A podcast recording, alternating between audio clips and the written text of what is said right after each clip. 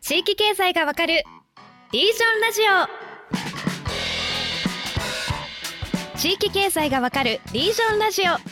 パーソナリティの KSB 瀬戸内海放送アナウンサー滝川夏樹ですナビゲーターを務める AI 代表理事の木下博です。同じくニュースピックスリージョンの郷拓馬です。リスナーの皆さん新年明けましておめでとうございます。おめでとうございます。おめでとうございます。おめでとうございます。新年のご挨拶ということめででたい感じ。はい。おめでたい感じで始めさせていただきます。ラジオだとなんかあれですね、普段のテンションになりがちだけど、そうそうそう。ですね。じゃあ2024年もよろしくお願いいたします。というわけで。はい、よろしくお願いいたします。はい、お願いいたします本日はお正月特別編をお届けいたします。まあ、今回はちょっとおめでたくいつもと違う方向性で、まあ、内容をお届けしていきたいということで、まあ、まずはリスナーの皆さんは年末年始どんな風に過ごしていらっしゃるのでしょうか。地域地元に戻ってゆっくり過ごしたりなんてしていらっしゃったかと思うんですが木下さん呉さんはこう年末年始こう過ごす絶対これをやるっといったようなこう定番の過ごし方ってありますか？定番ね。定。番。定番。ね。これをやる。僕はね、引っ越しをずっと繰り返して、この30年ぐらい生きてたせいで、はい。必ず行く神社とかが本当に定まってなくて、あー。あー、なるほど。はい。なんですけど、ここ数年、あの、横浜に住んでるんで、年末はなんか、とにかく花火が上がるんですよね。へえ。海辺にやたらと花火が上がるんですよ。カウントダウン的な感じで。海辺でね、ああ、ハッピーニューイヤーみたいなやつな上がるんですね。はい。すごい本当におめでたい感じまあなんか一応それを見届けて、うん花火を見届けて、で、三が日中にとりあえずまあ、初詣に行くんですけど、なるほどうんはい。なんか結構横浜の市民が集まる神社ってもう3つぐらいなんか大物がいるんですよ。でそれが結構僕が行くのがその伊勢山皇太神宮っていうあの桜木町にあるはい。本当に街中に突然現れる神社があってうん。もうそこがすごい行列になるんですけど、まあ、そこに行くっていうのをこの3年ほどやってますへね。もう本当だからすごいベーシックなことしかやってないですね僕うん定番っていう。語るほどのことも何もやってないな。まあ年末年始はこう落ち着いて穏やかにっていうようなそれらしく過ごすっていう感じなんですかね。木下さん。そうですね。いや、僕もですね、そんな、あまあなんか、変わってきますよね。なんかそういう意味では。若い頃とかは、なんか友達とかと年末集まって、あーやってましたね。飯食ったりとかうん。なんかして、初詣行くみたいなこととかね、やったりとかもありましたが、まあそうですね、ここ10年ぐらい僕品川あたりに住んでるのもあっうん。て、年明けは、あのまず僕あの初詣とか年取ってくるとですね、寒いじゃないですか。はい はいそもそも行列が嫌いな人間なので、並びたくないから、基本なんか三が日は行かないようにしてるんですよね。三が日すら外す。そう、三が日は行かないで、みんなが諦めたぐらいの時に、諦めた 諦めた。行くともう全然並んでないから、そうそう、スッと行って、そうそう。で、あとは品川には品川神社っていう神社がありまして、はいその神社に銭洗い弁天みたいなのがあるんですよ。うん。セニアライベンテあお金を洗うやつですね。うん錠剤のやうんつ。そこになんかザルみたいなのがありまして、そこに1万円札ポッと置いて、そこに水かけて洗うみたいな。まあ、それ。れはなんかやってるかな、数年。へえまあでもまあ聞いてんだか聞いてない んだか全く、これは立証もしようもない話な。え聞いてるんじゃないですか？いやいや。で、まあちょっと今年は、それこそこの年始は今オーストラリアの方にあ いる話なので、そうですよねそう。はいだからまあ、あの、銭洗いは2月のあれかな。あの、節分以降かなっていう感じですね。そうそう。まあでも旧暦で言ったらね、あの、節分あたりがあれでしょ、新年みたいなね、本当の正月だと感じだから、まあそれでもいいのか。まあ結局暦とかってまあ、そういうもんっすよね。か結構ご都合主義っていうか、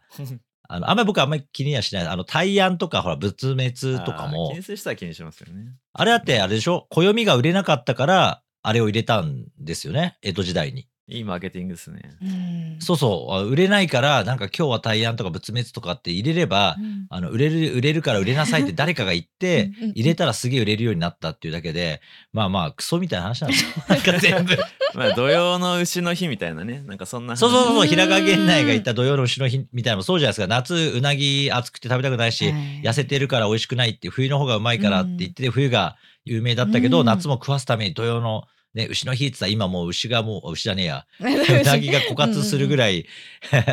みんな食べるとかね。だからまあ年末年始はなんとなく僕はその時々で、うん。まあ、そこまでこだわりはあんまり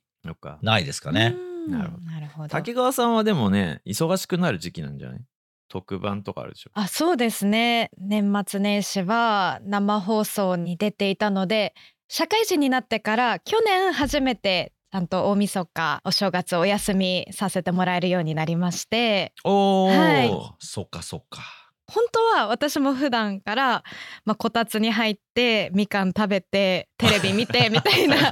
過ごし方をするんですけど日本人ですね。はい。でもリージョン的なお話をすると本当お休みもらえるようになった去年今年はちょっと地方の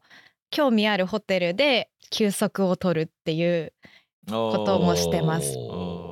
いいですね。一人旅マニアとして。去年は白馬に行ってあはい白馬まで行ったの？すごいですね。香川から白馬に78時間ぐらいかけて行って、ゆっくり過ごしましたし今年は京都で狙いのホテルにあ、京都に行くんです。2023年の年末は京都で旧任天堂本社をリノベーションあしたあ、はいはいはい。再生しましたね。はい。はい丸フクロウさんというところに行こうとはい。計画練り練りしております。っえーうんいいですはね。ていったようなちょっとリージョン活動もしております。リージョン活動っていうんだそういうの。まあホテルマニアの活動ですね。休みのね、時しか行けないもんな。そうですね、うんうんちょっと楽しみに。まあそういった風にはい。ゆっくり年末年始過ごしたかなっていうことですかね。もう終わってますね。はい、そうですね。じゃあ改めて新年はい。なんですけれども、お二人は2024年の抱負みたいな、うん。なんか目標ってあ掲げます？お竹川さんどうですか？あ、私、うん私は、まあ、まずあのリージョンラジオで約束しましたので、まあ、学びの言語化をしたいと思っています。あーなんーとありがたいシーズン3からですね、やっていきたいなと思ってます。AI を駆使しないで、はいちゃんと自分でやるっていうことですね、GPT には頼りません。はい。自分でまとめて考えを深めていってそして地域のために実践動き出していきたいなというふうに思っております。あじゃあそれもうまいこと我々のコンテンツでの支援とかできるといいですねなんと心強い。ーそうですね。ういいんですか？やるんであればまあ嬉しい。何ができるか分かんないけど その時はあのこそっと相談させてください。そうですね。いや、毎回なんかね、報告してもらうみたいなね、まあ進捗とかそう。ですね確かに。木下さんは？あ、僕は今年のテーマは、2024年は、もう脱日本ですね。脱日本あそっかオーストラリアという意味ですか？まあ、オーストラリアもそうなんですけど、この間12月は台湾の方に1週間行っていて、コロナ前も台湾は結構地域関係のプロジェクトとかでもね、あのご一緒する機会あったんですけど、いや、ちょっと本格的にやっぱこれやった方がいいなっていうことを、この間も高尾と今回台北行ってたんですけど、高尾の方とかも地元の国立大学の先生方も僕の翻訳本結構読んでくださってる方、大学関係者多くてですね。で、あのーやっぱりちゃんと事業と向き合う地域の話をしっかりやっていこうっていうので、話をして、で、まあ、台湾と、うんあとは韓国ですね。この間台湾の方には韓国の仲間も一緒に来てくれたので、韓国。だから日本、まあ、脱日本っていうか、日本だけじゃなくて、なんか not only Japan でですね、うんえーまあ、韓国、台湾、近隣国と、プラス、まあ、より東南アジアですね、フィリピンとか、まあ、あと今のオーストラリアとかもそうなんですけど、まあ、いろんなちょっと国々の地域のお課題とかテーマみたいなところに接触する、えー枠組みというか、あのー元々が母体だってエリアリノベーションアライアンスって団体が1個ありまして、そのアライアンス先をもう国内から一挙に台湾、韓国、それ以外の国々に広げて、うんうんうん強権ツアーって僕は自主開催のツアーもやってるんですけど、うん。いよいよ強権ツアーもね、あの海外編をうん。うん今年はバンバンやりたいなとい。いうふうに、うん。あの思っています。で、まあ、長年ね、あの、日本語は得意なんですけど、なかなか海外の言葉を真剣に駆使した仕事をしてこなかった ツケをですね、はい、もうあの、四十も回りましたので、ここで一挙に取り戻していきたいということで、日本だけじゃないところで、まあちょっと活動をしていこうっていうところですね。あー。まああとは日本のやってきた内容がようやく、まあ台湾、韓国が特に似ているので、うんまあ中国もこれから追っかけてくる感じですけど、まあやっぱり人口減少、少子高齢化みたいな流れ、うんあとは工業で成功した後の社会づくりどうすんのみたいなテーマはもうほぼほぼ日本と変わらないテーマうんにあの向き合わざるを得ないという状況になっているので、うんまあここは四半世紀日本の地域での仕事をやってきたあ知見を、はい。えーうまく日本だけではないところの仲間と一緒になんか共有していきたいなっていう気合を入れております。もうついに木下さんも外貨を稼ぎに行く本当ですね。そうですね。地域外からじゃなくてもう国外からリアル外貨をリアル外貨です、ね。はいはい。だからもうお互いですね。うんやっぱ貿易ですね。だから日本人も、あの、いろんな国に行って学んだ方がいいと思うし、うんえー向こうの国々の人たちも日本にぜひ来ていただいて、お金を落としていただくっていうのを、やっぱ相互にやっていく、イン、アウト、両方でやっていくっていう形が取れるような、あの、やり方に、まあそろそろお変わっていく時代じゃないかなっていう思います。まあネットを使うと、ほぼね、国内も海外もあんまり関係ないので、なるほど。じゃあこれからもアップデートをどんどん続けていかれるということですね、木下さん。そうですね。だからちょっとリージョンラジオの方でも、はい、日本だけじゃなくて、こんなところ、うん。結構、ね韓国とか台湾もみんな一緒ですよ、みたいな、はい。はい。海外テーマもねそうそうそうそう、あの枠を超えてですね、うんうんあ、こんな取り組みめちゃくちゃ面白いですよ、みたいなこともやっぱあるので、まあそういうものをぜひね、えー報告していければなと思います。はい。ありがたいですねリージョン2グローバルですねまあちょっと呉さんの目標も聞きたいなと。僕のテーマはねあ抱負はねうんリージョンラジオスポンサー1件獲得ですね、いけいそうけ。めっちゃ具体的な目標ですね。いや、これね、ぜひ今年は、ちょっとねなんとかここはもう確実にもう抱負っていうかもう完全にあのゴールセッティングとしてあのやっていきたいなとはい。思ってますなるほど。いいですね。はい。じゃあそろそろ本題いきますかはい、行きましょうか。え年末シーズン2が一段落しまして、新たなシーズン3を準備中の私たちですが、呉さん、今日のお題何でしょうか？今日のお題はですね2024年地域経済重大キーワードですおシーズン2で我々あの原理原則いろいろと学んできたじゃないですか、うん。ただその元々のそのテーマにしていたあのジェイン・ジェイコブスの本がの書出が結構古かったということもあって、まあ、現代とのギャップも結構ありましたよねと。ということで、まあ、改めて理解したい注目のキーワードをですね3人それぞれ、えー持ち寄ってあげてみようということを、まあ、やってみたいなというふうにあの思ってます。うん、雑誌とかテレビでやってるこう2024年地域経済こうなるみたいなイメージですかね。なんかそんな感じの,、うんはい、うんあの世の中的にこんなキーワード注目されてるよっていうのと、まあ、あとは我々が今注目してるキーワードこういうのみたいな話をちょっと混ぜてですねはい。シーズン3以降の展望にもつなげていきたいなと。はいうん。じゃあお正月からま真面目にリージョンラジオらしくやっていこうということで。いやゆるくやりたかったんですけどなんかやったら真面目になっちゃうみたいな感じですね、はい ごさんらしい。まあいいんじゃないですか。ね。まあ一応今日、今年を読むみたいなところで。うん今年を読むということで、はい、はい。ちなみに参考までに世の中の企業がどんなことを注目してるかっていうのをちょっと調べてみたんですけど、帝国データバンクが去年の11月に発表した2024年の注目キーワードのアンケート調査っていうのがありまして、まあ、1090社ぐらいからの、えー回答を得ているっていう、まあ、企業が何に注目してるかっていうところこれでなんとなくわかるんですけど1位がやっぱりロシア・ウクライナ情勢。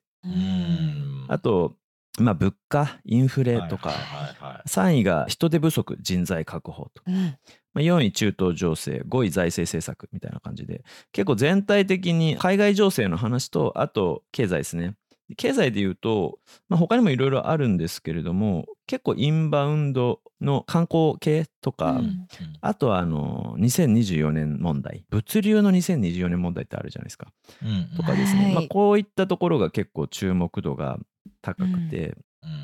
あとはあれですね、まあ、原油、うんうん。原材料価格みたいなところとかも結構注目されているというような感じなんですけど今ちょっとリストを見ながら喋ってるんですけど、うお二人なんか気になるやつとかあります？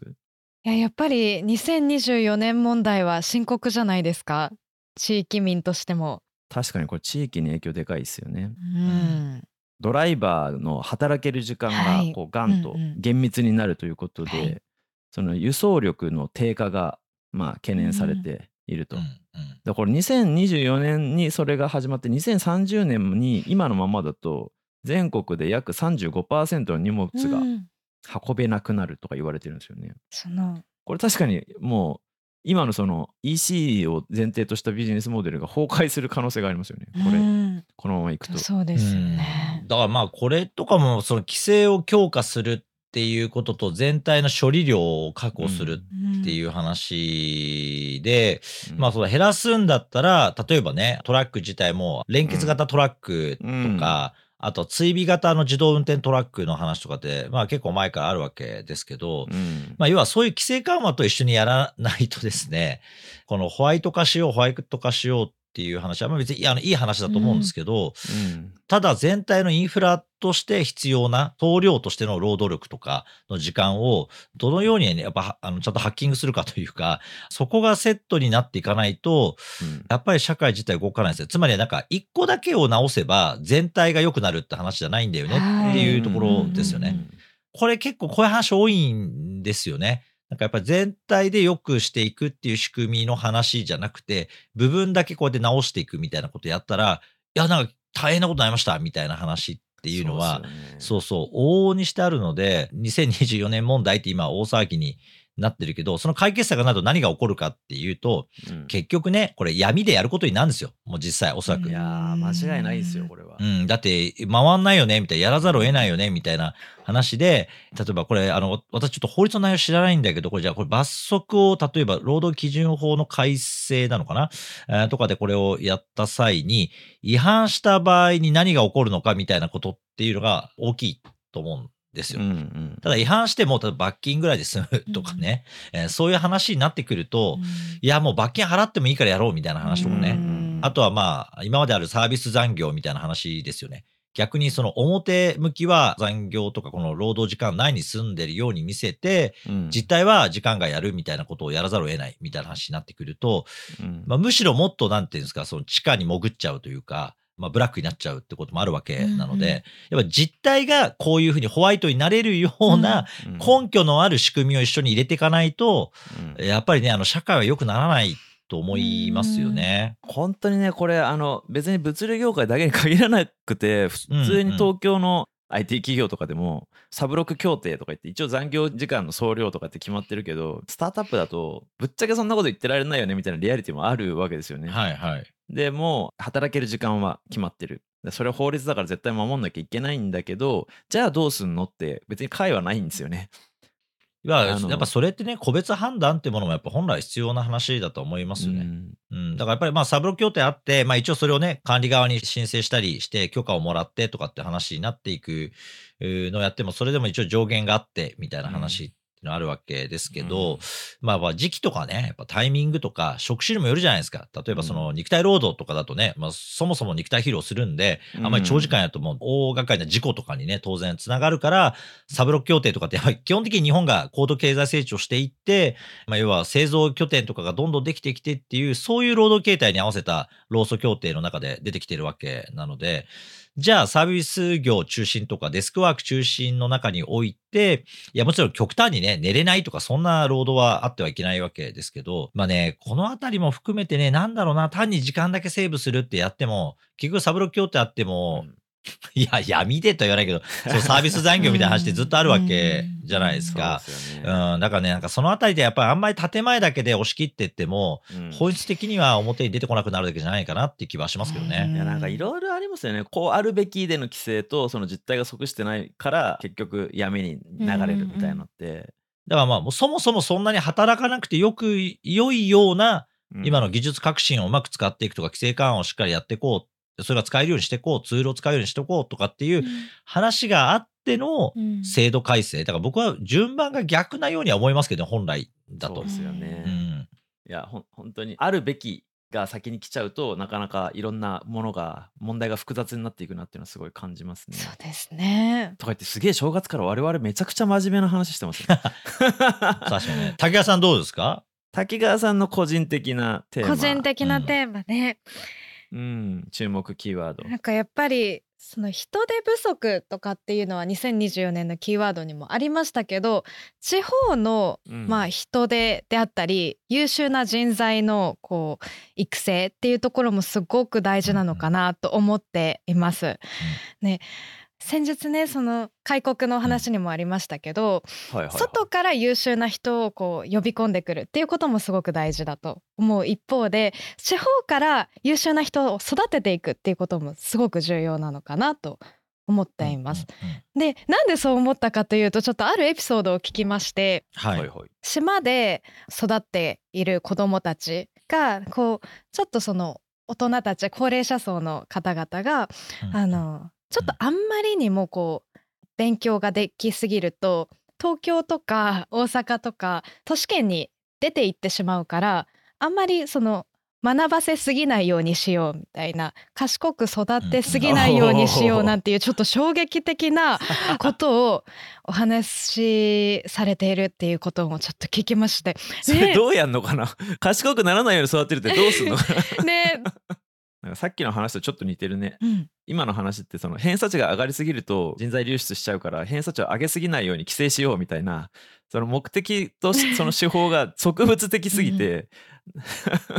幾重にも闇があるわけですけど、その話って。まあ、まず一義的に言えるのは、個人のその成長とか未来っていうものが、地域のそのなんかじいさんばあさんの所有物なのかっていうことをあなたたちは考えているのかってことがまず一義的にあるわけですよね。ね。要は子供たちとかが、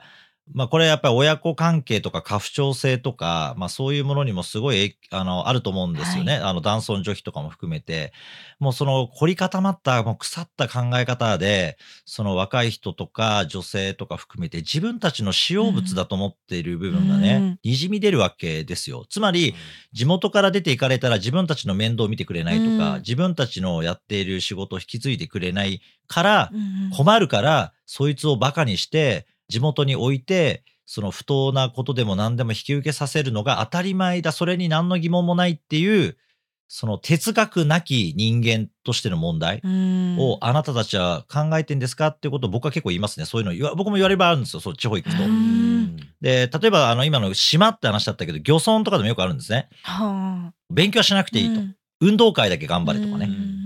うん要は体を丈夫にすることだけが正義だみたいな話になっていってて、いや、それも別に一義あるし、まあ、漁師になっていくっていう意味ではいいかもしれないけれども、うんじゃあ、その、漁師としてまっとうに食えてるならいいんですよ。うんだけど、その漁師としてやっぱ頭を使っていない量をただ取ってくるっていうのをやるから、水産資源がなくなってんじゃないですか？とかね。要は、ある意味乱獲とかをね、みんなでやっちゃったりとか、逆に言えば、じゃあ自分たちでサプライチェーンを変えて、漁協とかそういう仕組みだけでは自分たちのね、あの収入にならないから、もうちょっと違うビジネスをやるっていう形、直でやっていくっていうのを、結局やってるのは、外から入ってきた人とか、一回出て行って学んで帰ってきた漁師の息子とかがやってるじゃないですか。やっぱりそれ学ばないとまずいですよねっていうこととかっていうのが、まあ、できなかった人たちがみんな団結して残っていっちゃうとですね、地元の中で、いや、あんなね、なんか頭でっかちなやつが帰ってきてね、え迷惑だとか言ってるけど、でもその人がまっとうに一番儲かってたりするわけ。ですよ。実際ビジネスをちゃんとやってたりとかしていて。まあ、このあたりっていうのは地方衰退の大きな、やっぱり二つ目の闇というか、その自分たちの論理とやっていることの矛盾をあまり気づいていなくて、えーなんか一回外に出てっちゃったから帰ってこないっていうのはなぜかって言ったら、地元が悪いとかその人が悪いんじゃなくて、あなたたちのその考え方とか、そういう、なんていうんですかね、集団心理的なもので、えー外から帰ってきてまっとうにやってる人を評価しないとか、うん。そういうことが、ある意味では積力というか、えー押し出していくえーものとして、えーその人たちを排除してんじゃないですかっていうところを、これはね、あの結構ちゃんと向き合っていかないと、えー女だから数学やんなくていいとかって言ったどっかの知事とかもいましたけど、昔にね。まあ、そういう、なんでんですかね、あの、いや別にあの、言うのは勝手なんですけど、えー少なくとも若い人とか次の世代の人たちには、機会平等はね、あらゆる形で与えられるっていうのが重要で、その何のために義務教育が日本中でやってるのかって言ったら、家がどんなに貧乏だろうと、どんなクソみたいな村民しかいないような村であろうと、うんちゃんと教育はしっかり行き届かせるっていうことが前提としてやってるわけですよね。うんまあ、そのなんかなんだろうな、し近代化における、その、かなりその全時代的な深刻な人権意識の低さみたいなこととかとは、ちょっとね、ちゃんと向き合わないと、かなり怖い話だとは思いますよね。いやそうですよね八つ墓村みたいな話ですよ、もうそこまで来ると、本当に。うんじゃあこれ滝川さん今年ここに切り込んでいこうとここにいや、だってそんなバカにして出ていかないかって言ったら今ネットでも何でもあるわけじゃないですか。北朝鮮ですかって話ですよ。なんかそんななんか情報を与えないで支配をしようって言ってる発想の根源っていうのは、ね、民主的では全くないうんわけ。でもそれをね、なんか冗談めいて言う人もいるんだけど、うん。いや、でもやっぱりね、ちょっと僕はね、かなり末恐ろしいなと思いますよね。えーそういうことがポッと出てくるっていうのは、えーうん。心底あんまり考えてないというか、うん。うん、思思想的に非常に問題がある。ううん。ん。だかなり怖い話だと思います。あ。れですねストロー効果の回でちょっと話したようなうん。テーマなにも関わるのかなと。いや、だからまあそれって要は保護すれば、もう鎖国すればいいみたいな話と一緒でしょ。うんうん閉じればどうにかなる。そうならないんですよ、そんなもの。だって、自分のし、じゃあ、鎖国してくださいって、じゃあ、あの、電気も行きません、お宅の島。船も行きません。ガソリンないですね。あなたたち貧乏だから買えませんね。国としての仕組みがなければ、島の生活も成り立たないんですよ、もうすでに。だからそれも分かってないわけですよ。補助金が出たり、交付金が出て、自分たちの生活が成り立って、それは、あらゆる地域の人たちが一生懸命勉強して、よりいい仕組みを考えようって努力した末に、島も残っているわけなので、まあ、さっきの部分最適と全体最適の話じゃないんだけれども、やっぱそこはね、やっぱ全体感を持って考えるっていうことについてはね、しっかりね、やりたいと思いますよね。うん。でも、竹谷さん、それ聞いてどう思いました？まあ、なんか一言では言えないと思うんだけど。えーこれ聞いて。いや大問題だと思いました。やっぱりその一人一人の子どもたちの未来を狭めてしまっているし本当日本という国でそこに生まれ育ったからちょっと未来がというか可能性が開けないっていうのはすごく悲しいことですしそれはその大人たちが変えていかないといけないなというふうに思っているのでうんそこにはうん。私も課題意識もありますしメスを入れていかないといけないところだとも思います。じゃあこのテーマちょっとあれだね。一回日本の闇シリーズとしてうん、日本の闇シリーズ。取り上げるのか、はでもあれだななんか今思ったけどこれ中学生にリージョンラジオ聞いてもらえばなんか戦えるようになる。うん。親と子ってどうしても親が強いじゃないですか。権力側がじゃないですか,、だかうんら子をちゃんと武装させてあげないとうん。いけない。いや、もう普通にね、若い子たちの方がフェアに考えてるから、うん。もっと、いや、それに関する問題うん。についてディベートとかやったら、もっといろんな意見が出て面白いうん。と思いますよね。えーそうやって情報を開示せずに、あんまり外に出ていかないようにいろんな情報を与えなくするっていうことが、いいのか悪いのかに分かれて議論してもらうみたいなことやったら、よっぽどそんなことをね、軽々しく言ってる、なんか、なんかじいさまばあさまよりも、よっぽどね、あの、すっごい考えてるうんと思いますよね。やっぱりね、いい時代を生きてる人って考えてないんですよ。うん考えなくてもよかったからね。ぼーっと生きてても成功するから。うんだけど、いや、だからこれがまあ上の世代の大きな問題なんですよ。僕らも仕事してて思うのは。うんいや、もちろんいますよ。その世代でもすごいいろいろ苦労されて考えてる方もいるけど、世代全般で言うとやっぱりなんとなく順調に来ちゃったっていう人たちの、やっぱり社会全体の仕組みに対する関心とか、知識とか、今のちょっと哲学的な問いを投げかけられるってことに関しては、若い人たちの方がやっぱりね、熱心だなとは思いますよ。うん、このあたりって。だから、この間もその、福島のね、あの、はいはい復興の話を、うん。の会に出させていただいた時にも、非常にね、学生さん、高校生、大学生えーの人たち、で、特にもう、学生だけど、もう会社とかそういうところに出てって仕事をしてるとか、いろんなメンバーが来ていて、まあそういう人たちの方がよっぽどね、先進的ですよね。やっぱ話を聞いていても。うんでそういう会にすら来るわけですよ、まず。来て。うんそうで、すねそれをなんか上の年代はね、なんかそのなんか、東電反対とかね、なんか、政府はどうしたとかってそんなことばっかり言ってんだけど、いやそんなん言ったって何も、どうにもならないわけで、いや、そう若い人たちは、いや、もっとこういう事業をやった方がいいとか、こういう政策を打つことによって変わるんじゃないかとか、じゃあ私は行ってこういうのやりますとかってね、非常に建設的で現実的なんですよね。うんめちゃめちゃ考えてるし、行動力がある。かたや考えてもなくて行動もしない人が、もう年寄りにはあまりに多い。うん。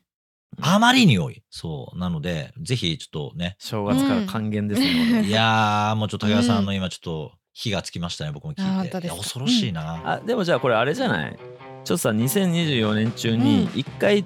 若者集めてイベントやりましょう、あやりましうょう。うん。それはすごいいいと思います。すごいあのいいと思います、うん。逆に彼ら彼女らに聞きたい、うん。そうですね。リージョンラジオ聞いてくれてるような若い世代って絶対リテラシー高いし危機意識も高いはずなので、うん。うん。でかつ地域をなんとかしたいという意識もあるはずだから、めちゃめちゃそう。そういうリスナーとのちょっと対話の会っていうのを、うん。おこれは滝川さんが多分企画してくれると思う。私私させてもらっていいですか？そう。時なんか本当に今の高校生たちとかすごい優秀でビジネスプランのコンテストに出るような、まあ、出してるような子たちのこうプランシートとか見てると本当に地域に対して課題と熱量を持ってるしもうものすごく考えてるのでちょっとぜひねりねり計画してやりたいなと思いました。ありがとうございます。はい。はいというわけであの私のお話でちょっとちょうどお時間となってしまいましたのでこのお話の続き木下さんと呉さんの注目キーワードは次回ということでリージョンラジオ本日はここまでとなります。最後まで聞いてくださったリスナーの皆さん本日もありがとうございました。ありがとうございました。ありがとうございました。おしまいに番組からお知らせです番組ではリスナーの皆さんからのご意見ご感想をお待ちしています。ぜひハッシュタグリージョンラジオでツイートいただけると嬉しいです。次回も地域経済の未来についてディープに学んでいきます。今年も改めてよろしくお願いします。またお会いしましょう。